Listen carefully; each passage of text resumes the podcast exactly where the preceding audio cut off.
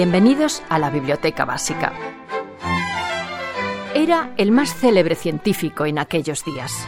Algunos se atrevían a decir que incluso Napoleón estaba celoso de él, mientras otros contaban que Goethe, Thomas Jefferson o Simón Bolívar intercambiaban cartas, sueños, esperanzas y conocimientos con aquel prusiano guapetón de verborrea imparable que gracias a la corona española había viajado a Sudamérica en 1799 para medirlo todo. Porque a Humboldt le interesaba saber cómo era todo, desde las estrellas en el cielo hasta las profundidades de la tierra, pasando por los mares, las plantas, las rocas y los animales. Había viajado a Sudamérica con un amigo suyo, también naturalista, el francés Aimé Bonpland cuando viajaban, los seguía una caravana de ayudantes que cargaban todo tipo de cosas. Llevaban brújulas, telescopios, microscopios, balanzas, barómetros y termómetros. Así, donde quiera que iban, Humboldt y Bonpland medían el terreno, anotaban las temperaturas y la presión atmosférica, recogían plantas, insectos y pedazos de roca que guardaban en jarros y frascos. Incluso el capitán Nemo, sí, el personaje de ficción creado por Julio Verne, reconocía llevar la obra completa de Humboldt en su Nautilus.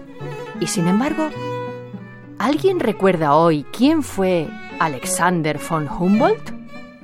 Pues bien, les propongo que busquen la biografía brillantemente escrita por Andrea Wolf.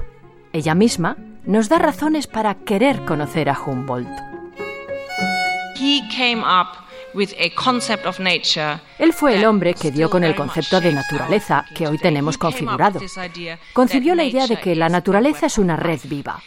Describió la Tierra como un organismo vivo donde todo está conectado, desde una diminuta mariposa a los árboles más altos.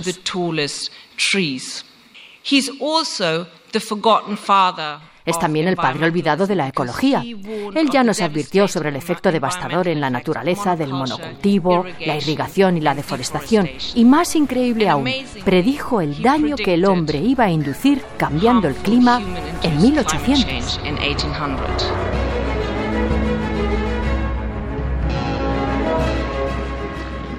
La invención de la naturaleza, el nuevo mundo de Alexander von Humboldt, escrito por Andrea Wolf y publicado en Taurus, es un libro asombroso por lo exhaustivo de la investigación sobre Humboldt que ha llevado a la autora por archivos y bibliotecas de medio mundo, pero que también ha seguido en primera persona sus andanzas, escaladas y aventuras de descubrimiento.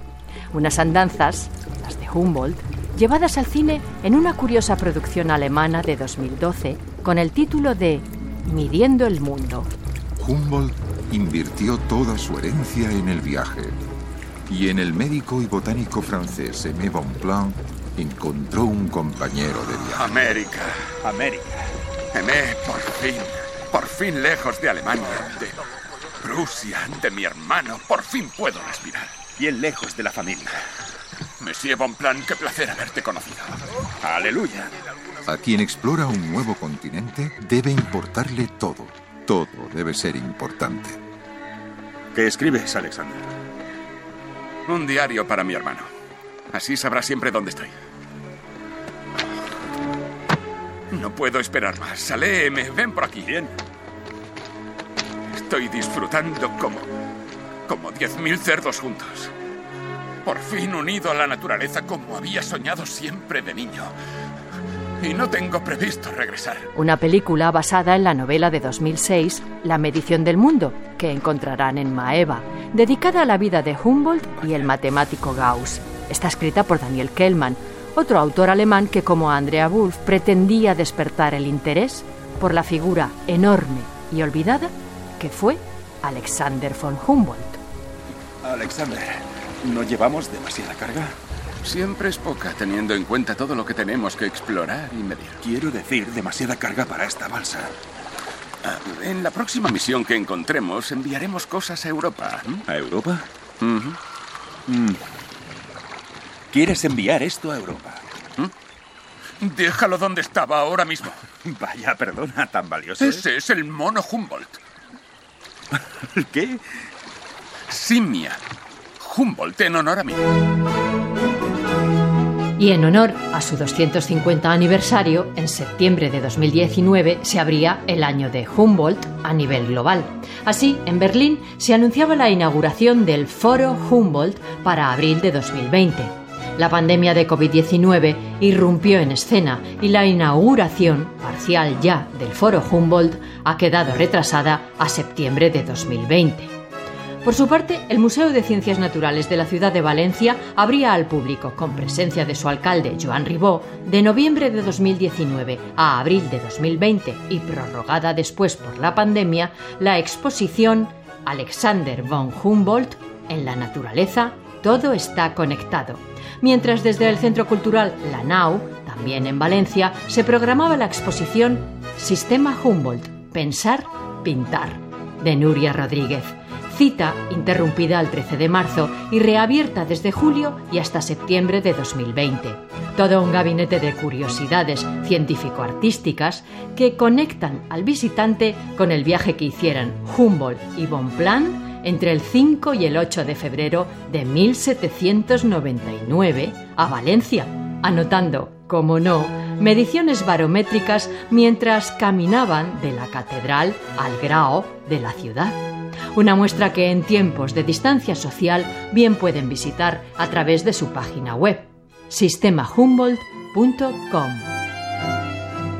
En fin, si quieren saber más de Humboldt, lean La invención de la naturaleza, el nuevo mundo de Alexander von Humboldt, de Andrea Wolf, un libro encumbrado por la crítica y los lectores allá donde se publica, por su profundo entendimiento del personaje, por la información novedosa que contiene, porque es un retrato emocionante de una figura inexplicablemente olvidada, por ser un relato entusiasta que nos habla con elocuencia de la intrépida vida de Humboldt y sus logros, entre otros el más que simbólico ascenso al volcán Chimborazo. Allí fue donde Humboldt adquirió esa visión global de la naturaleza que hoy le debemos todos. estoy en condiciones de informarte de que nos encontramos a una altitud de 18.690 pies. ¡Aleluya! ¡Maravilloso! ¿Dónde ha llegado a esta altura antes? ¡Hemos subido al chimborazo! Esther de Lorenzo, La Biblioteca Básica, Radio 5, Todo Noticias. Ningún hombre había llegado hasta aquella altitud. Nadie sabía que la falta de oxígeno causaba alucinaciones. Voilà.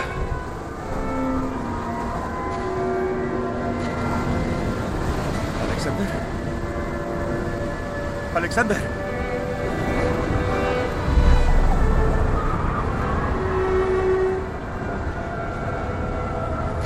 Jackson.